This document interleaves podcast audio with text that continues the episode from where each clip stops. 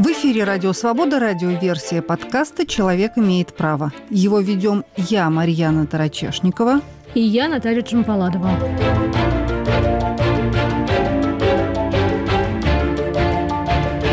Наша сегодняшняя собеседница жительница Москвы Маргарита. Маргарите 41 год и почти 25 лет из них – она пыталась сначала самостоятельно, а потом с помощью психиатров, психологов и даже колдунов излечиться от трансгендерности.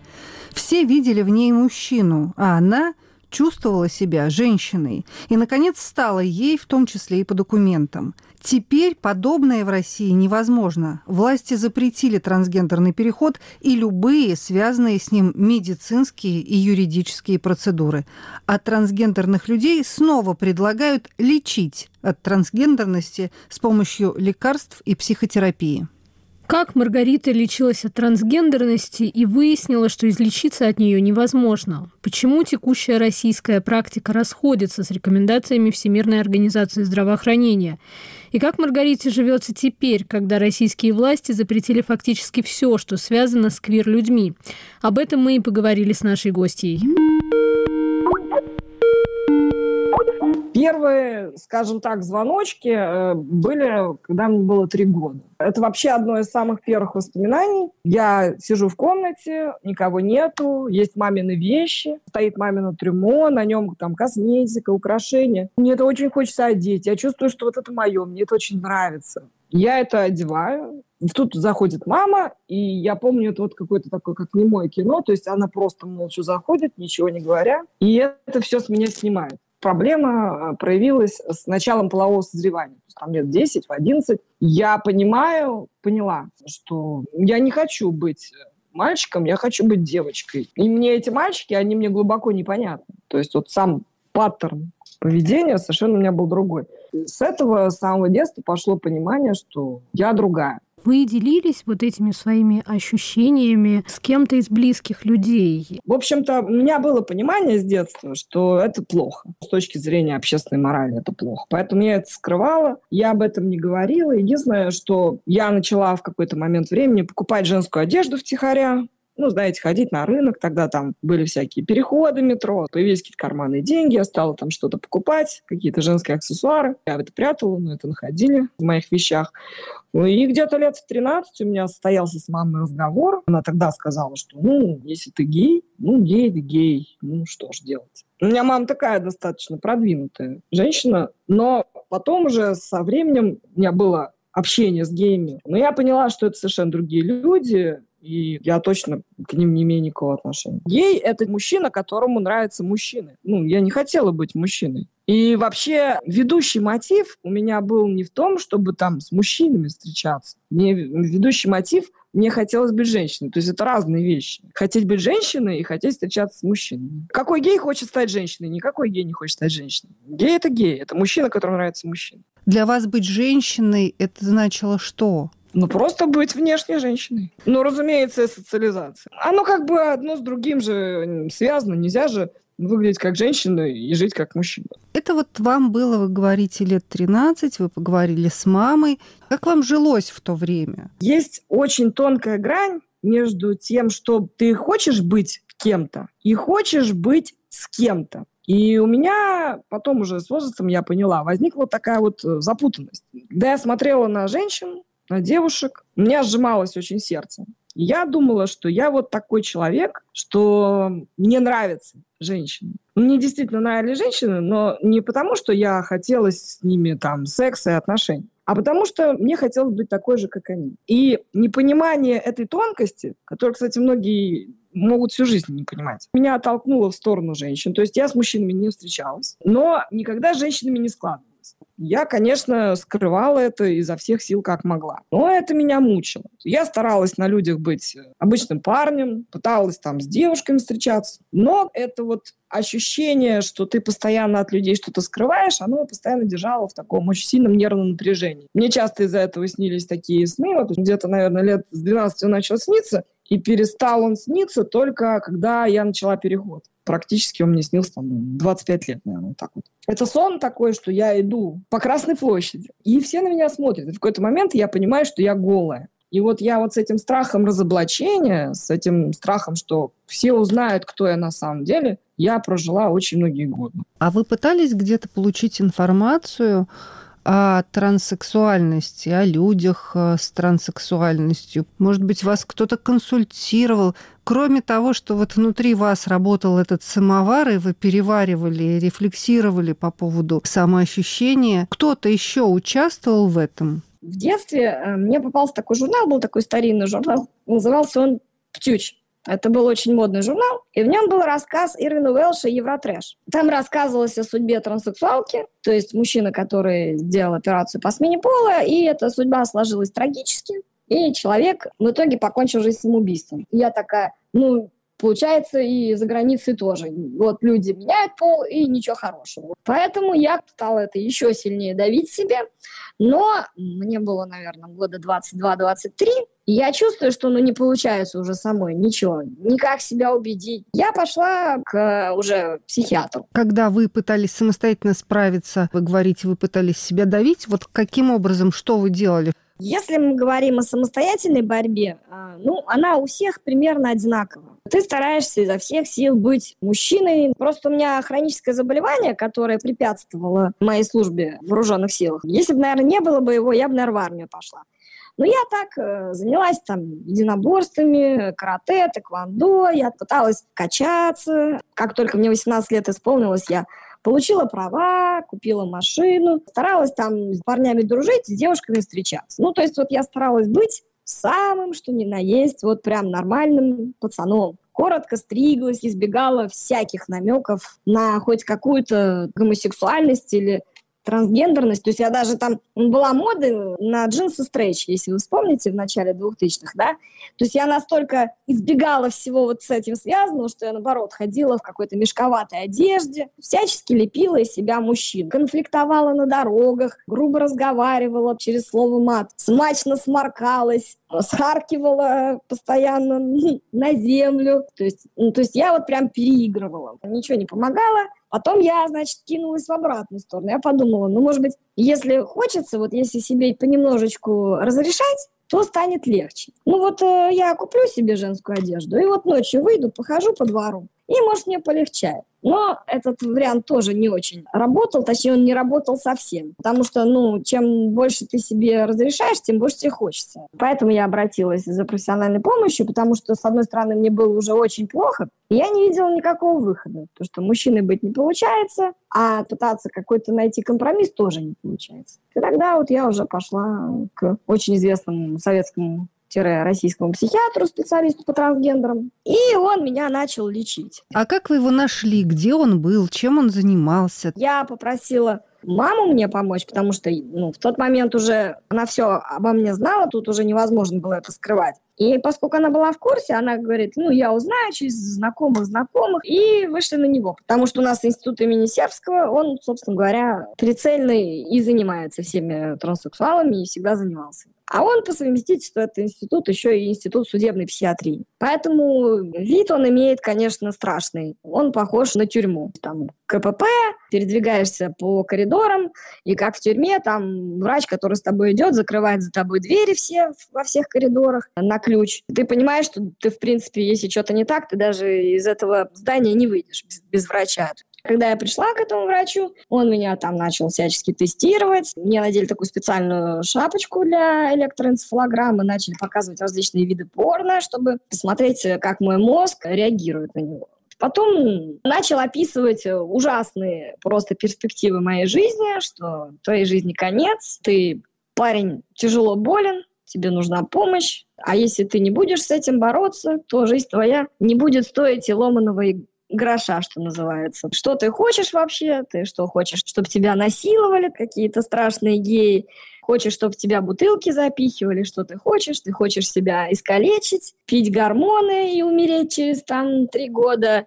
Ты хочешь что? Ты хочешь там себе член отрезать э, и превратиться в инвалида? чтобы от тебя все отвернулись, чтобы от тебя все отказались, быть изгоем, там, сдохнуть чуть ли не бомжом и сойти с ума от собственной аддикции, как он говорил. Вот он сказал, что желание быть женщиной – это не транссексуализм, а это вот аддикция. Такая же, как, например, игромания или алкоголизм или наркомания. А как регулярно и как долго вы ходили к нему? И что происходило из раза в раз? Эти разговоры повторялись? Ходила я к нему некоторое время, периодически уходила, возвращалась, он мне какие-то прописывал препараты страшные. В какой-то момент времени просто на этих препаратах я вот сидела, смотрела в окно, и я такая подумала, вот я ничего не чувствую, ничего не хочу, и вообще мне на все наплевать. А зачем я вообще живу? А не проще ли мне тогда, что мне показалось очень логичным, просто умереть. Я возьму сейчас в окно, выпрыгну, и все.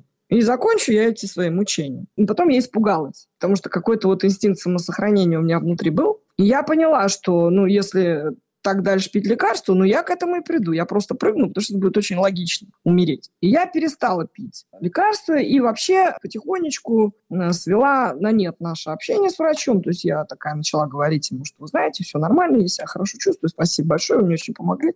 До свидания. Хотя, конечно же, он никак не помог, он меня просто очень сильно напугал и выработал у меня очень негативное отношение к переходу, еще более негативное, чем оно было до этого. Этот врач в общей сложности со мной работал 13 лет. Я то уходил, то возвращался, когда было очень плохо. Поскольку он у меня выработал очень негативное отношение к транссексуальности с одной стороны, а с другой стороны мне было абсолютно неприемлем тот способ лечения, который он давал, да, потому что это просто доведение себя до самоубийства. Я подумала, ну, может, есть какие-то другие альтернативные, вот разные есть психологи, там разные у них другие подходы. Это было столько разных попыток, у стольких разных психологов, но это всегда заканчивалось ничем. Когда я поняла, что все психологи говорят примерно одно и то же, и это просто выманивание денег, я уже вообще э, дошла до ручки и бросилась даже в эзотерику. Я ездила в Коломну, какой-то вот э, такой незрячей прорицательницы, и она мне выписывала какие-то волшебные рецепты. Ну, это смешно, конечно, сейчас звучит, ну, там что-то типа того, что в полночь прийти к дубу, собрать э, в полнолуние листья дуба, высушить их, а потом, э, значит, купить специальный будильник – и ровно в 10 часов вечера по звонку будильника, который надо каждый день заводить. Ну, представляете, вот какое мракобесие страшное, на что я шла.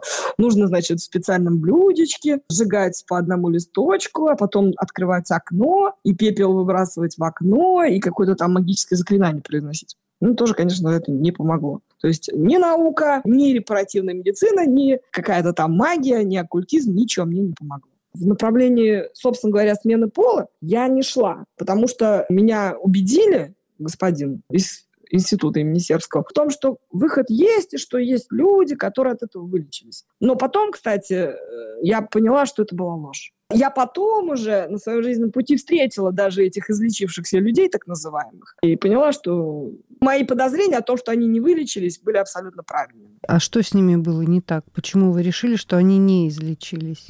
Ну, потому что это были глубоко больные, дисфункциональные люди. Это люди, которые вот как раз продолжили в том ключе работать, каком мне предлагал работать доктор из Сербского. Они просто превратились в овощей. То есть человек просто лежит целыми днями дома, наевшийся вся, всяких там антипсихотиков, транквилизаторов и прочей ерунды.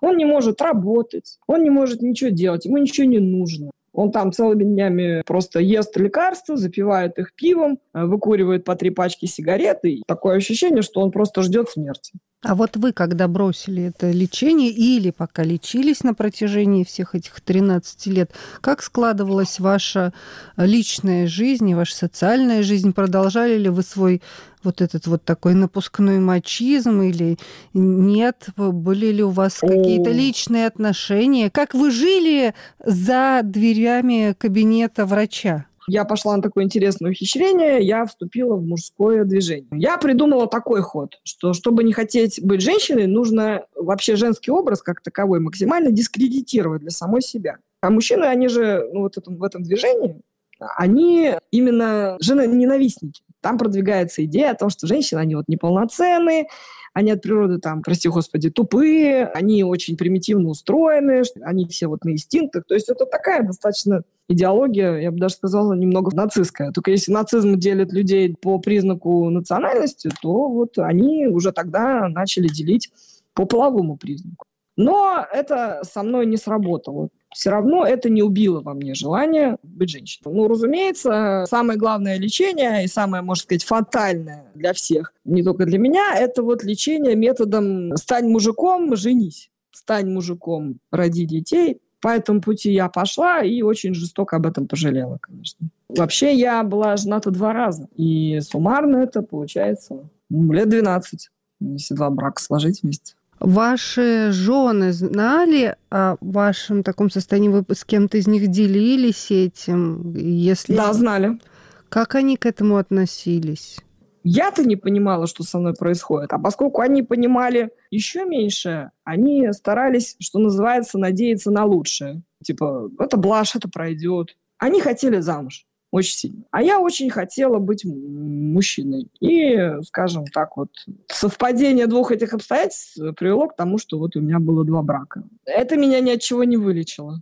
Может быть, даже создало определенные проблемы дополнительные. Как вы перестали пытаться вылечить себя, как вы перестали подавлять э, свою идентичность? С одной стороны, мне стало невыносимо жить, а с другой стороны, так совпало, что я, наконец, чудом получила доступ к информации, которая мне на все открыла глаза. Все началось с документального фильма Павла Лобкова, который вышел на НТВ, назывался он «Странный пол». Это один из самых, может быть, полезных документальных фильмов э, в России по вопросам трансгендерности. И там была дана отсылка на доктора Дика Сваба.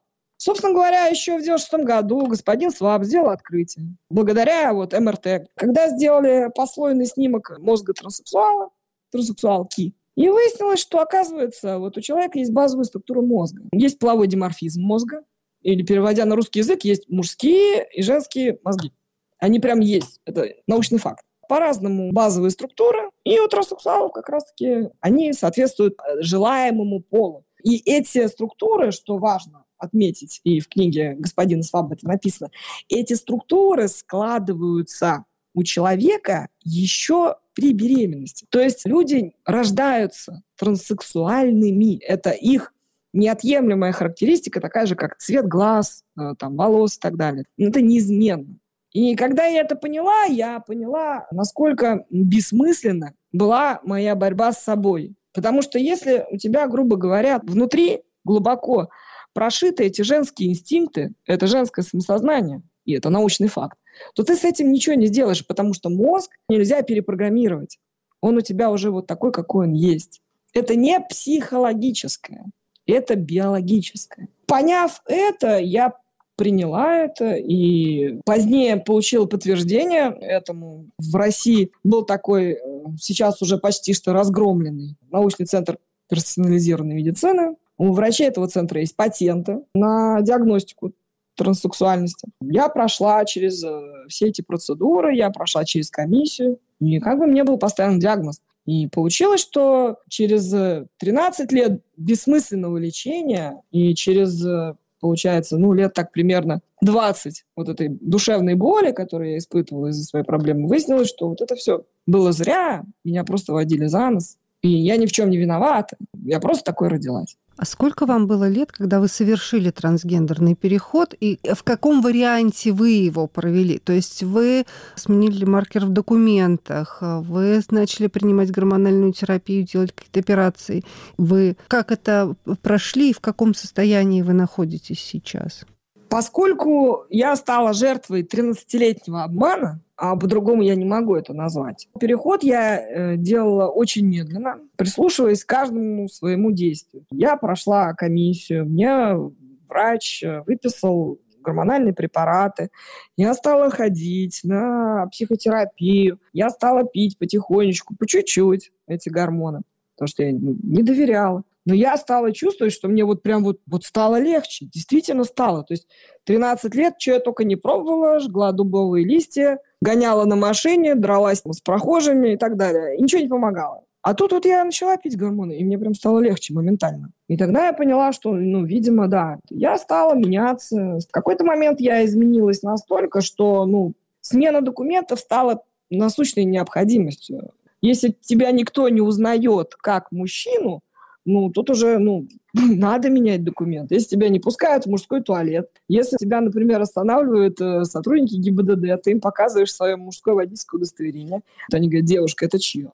Хочешь, не хочешь, уже приходишь к мысли, что ну, ну надо поменять, потому что это уже какой-то цирк. Я документы поменяла, но что касается генитальных операций, так называемой гендерно-аффирмативной медицины, тут все очень неоднозначно. На этом этапе я остановилась. То есть у меня сменены документы, у меня женская социализация, но гендерно-аффирмативную генитальную хирургию я не проходила.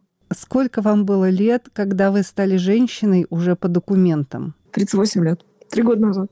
И как вам живется все эти три года э, женщиной? Ой, поначалу было замечательно. Потом вот как раз началось то, что началось, и уже начались последствия для трансгендерного сообщества, скажем так. Сначала был ужесточен закон о ЛГБТ-пропаганде, так называемый, да. Потом был введен 386 закон федеральный о запрете э, смены пола фактически. Травля, которая, в общем-то, всегда была в средствах массовой информации российской, но она многократно усилилась. С началом специальной военной операции это просто что-то с чем-то началось.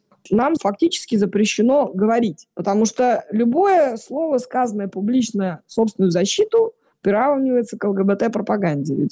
Потом вот э, постановление Верховного суда касательно признания ЛГБТ-экстремистской организации. Там вообще же такие формулировки ужасные идут, что кого угодно можно признать экстремистом. И закон о запрете смены пола, он тоже сильно по нам ударил в каком плане. То есть многие не могут закончить переход. Еще очень такой э, тяжелый момент, связанный с лекарственным обеспечением. Гормональные препараты наша промышленность не производит. И эти препараты стали безумно дорогими. До специальной военной операции и вообще в начале моего перехода, это вот год там 18-19, пачка гормонов, которой хватало на три недели, стоила 600 рублей. Сейчас она стоит 3600 рублей. То есть она подорожала в 6 раз. Ну, вы понимаете, что люди, которые транссексуалки, да, мы же не все миллионеры. Теперь вот предложили лечить все как раз с психологом, и не так давно на сайте Российского психиатрического общества выложили клинические рекомендации для лечения от транссексуальности или транссексуальности, не знаю уж как э, правильно в данном случае формулировать, но э, сами рекомендации там провисели, по-моему, несколько суток, и их удалили с сайта. Но такое ощущение, что так и будут продолжать идти по пути не Всемирной организации здравоохранения, а вот эти возобновлять репаративные практики. Как вам такая идея? Эта идея, она преступна по своей сути. Я, конечно, может быть, очень жестко говорю, но с точки зрения законодательства некоторых развитых стран мира, это настоящее преступление, потому что в некоторых странах мира запрещено людей репаративно лечить. И логика здесь же очень простая. Невозможно человека вылечить репаративно. Невозможно привести сознание человека в соответствие с его телом. Можно только попытаться привести тело с той или иной степенью, скажем так, со- соответствия. Да? Это не лечение. Цивилизованный мир, он уже эти вопросы прошел еще лет 30-40 назад. В той же Америке, в Европе репаративно пытались лечить э, транссексуалов еще с 40-х годов прошлого века. К 90-м годам прошлого века, то есть там была накоплена очень большая база наблюдений, и за 50 лет никого особо-то и не вылечили. То есть не то, что особо, а вообще никого не вылечили. И уже давным-давно всем ясно во всем мире, что это не способ, он не работает. И уже давным-давно есть объяснение, почему этот способ не работает. Потому что есть базовые мужские и женские структуры мозга, их нельзя изменить.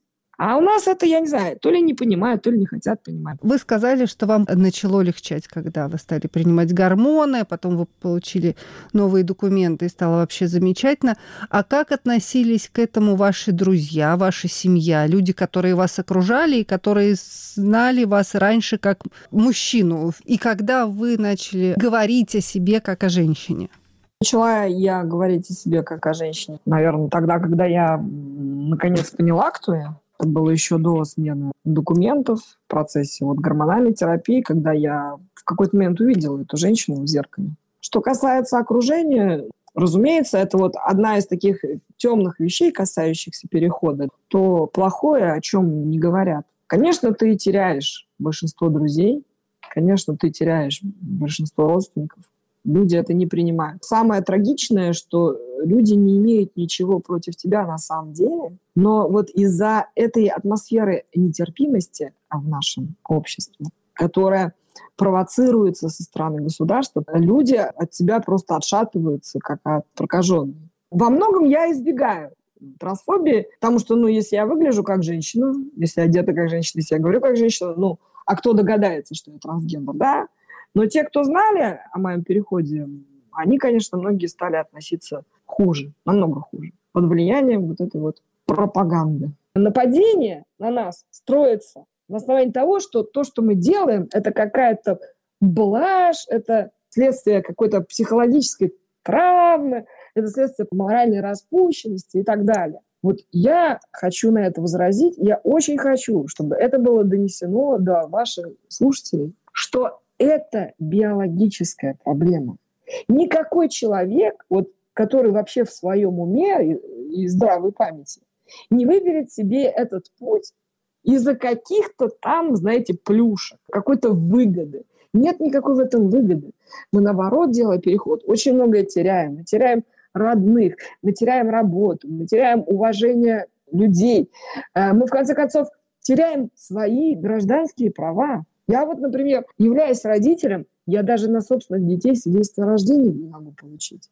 Я даже их в паспорт вписать не могу. Понимаете? А некоторых моих трансгендерных сестер лишили через суд права даже видеть своих собственных родных детей. И вот это я хочу донести, что мы не виноваты в том, что мы транссексуалки, мы такими родились. И вы нас наказываете за что? За то, что мы такими родились, мы не выбирали родиться такими. И это нечестно, это очень жестоко и негуманно нас преследовать. И вешать на нас всех собак, как будто мы какая-то там пятая колонна. Да среди нас знаете, сколько ветеранов войн, чеченской войны, афганской, сотрудников бывших ФСБ, которые честно служили Родине. Да и просто очень полезно для общества людей, врачей, хирургов, акушеров, гинекологов, просто людей искусства. И за что у нас так? Я вот этого не понимаю. Маргарита из Москвы была на связи с подкастом «Человек имеет право».